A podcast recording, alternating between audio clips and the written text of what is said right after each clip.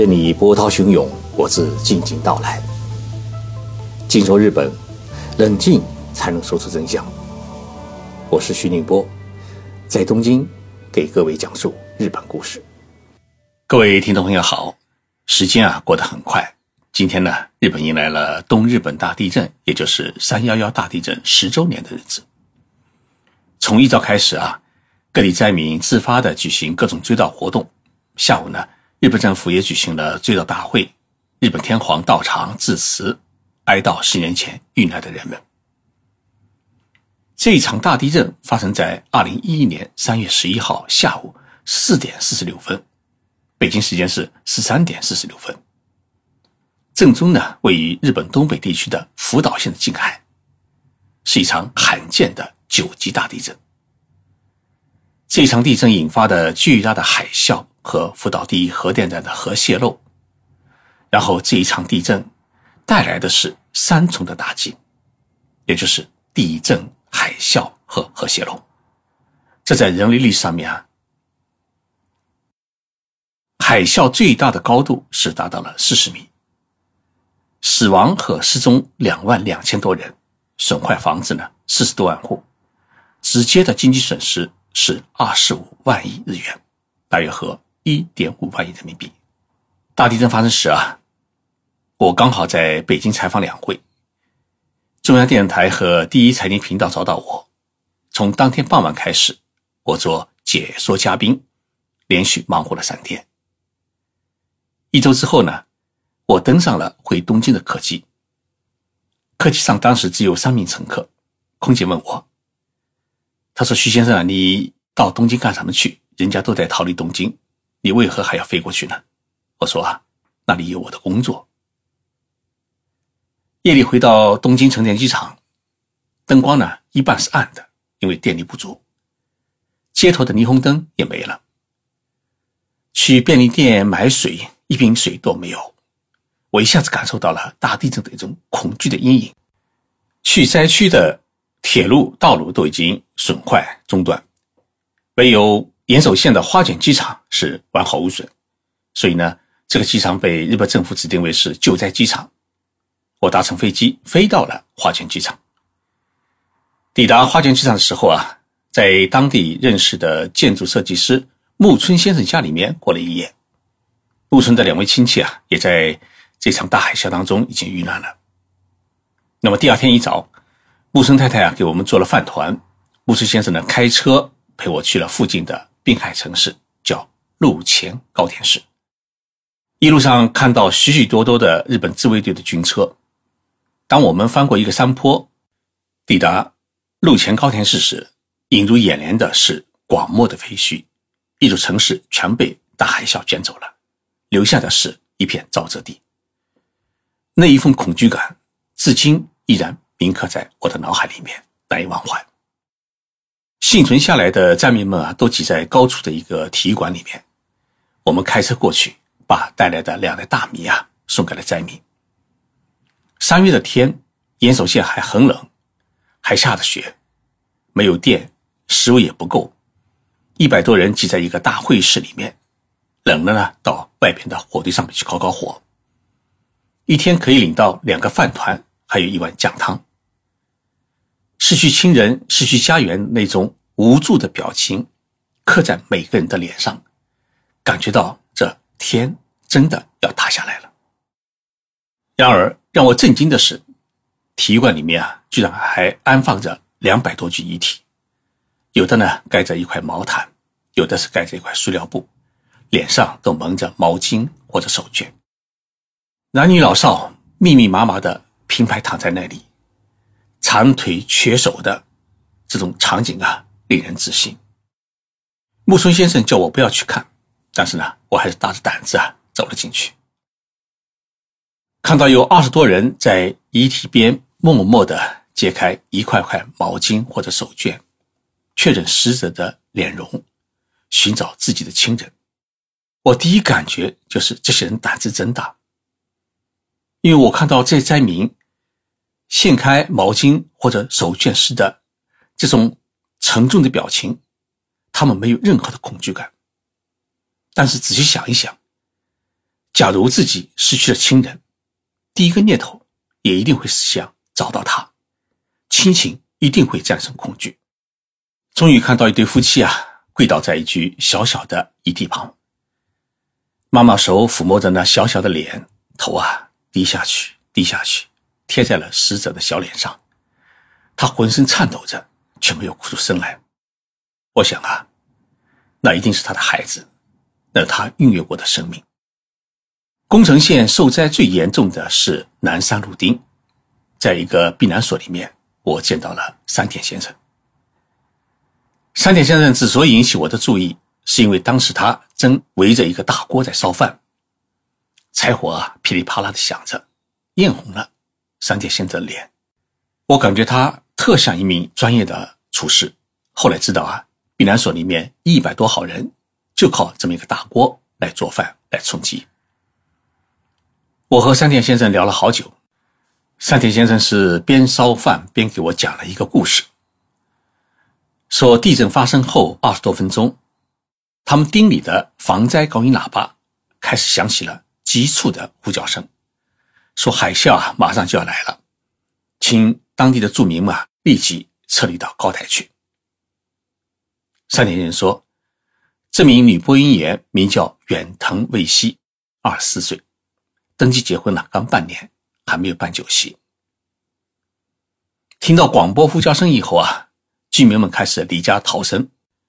山田先生离开公司啊，他准备开车去接父母时啊，港湾那边已经传来了海啸的轰鸣声和房子被撕裂的恐惧声，所以山田先生啊，他只好朝山坡上面跑去。等他跑上山坡，发现十几米高的海啸啊，已经淹没了半个城区。但是这位远藤小姐还在广播里面啊，一遍又一遍地催促大家赶紧离开家去避难，但她自己没有逃。也就五分钟时间，海啸就卷没了远藤小姐所在的防灾中心。广播啊，突然“吱”的一声中断了。海啸退去以后啊，她的父母和丈夫啊，到处寻找她，一直没能发现她的身影。直到地震后一个多月的四月二十三号，搜索队呢在附近的海上发现她的遗体。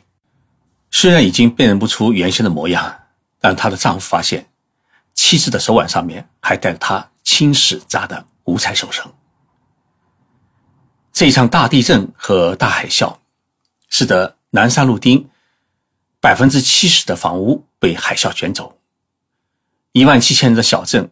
死亡了四百五十五人，六百四十人失踪。但是呢，许许多多的人，就像山田先生说的那样，如果没有远藤小姐直到生命最后一分钟的致死呼叫，这一万多人可能也就是会成为冤死的魂。五年之后，我再一次去灾区采访的时候，特地去了陆前高田市，发现这座城市的灾后重建啊。还没有多大的起色。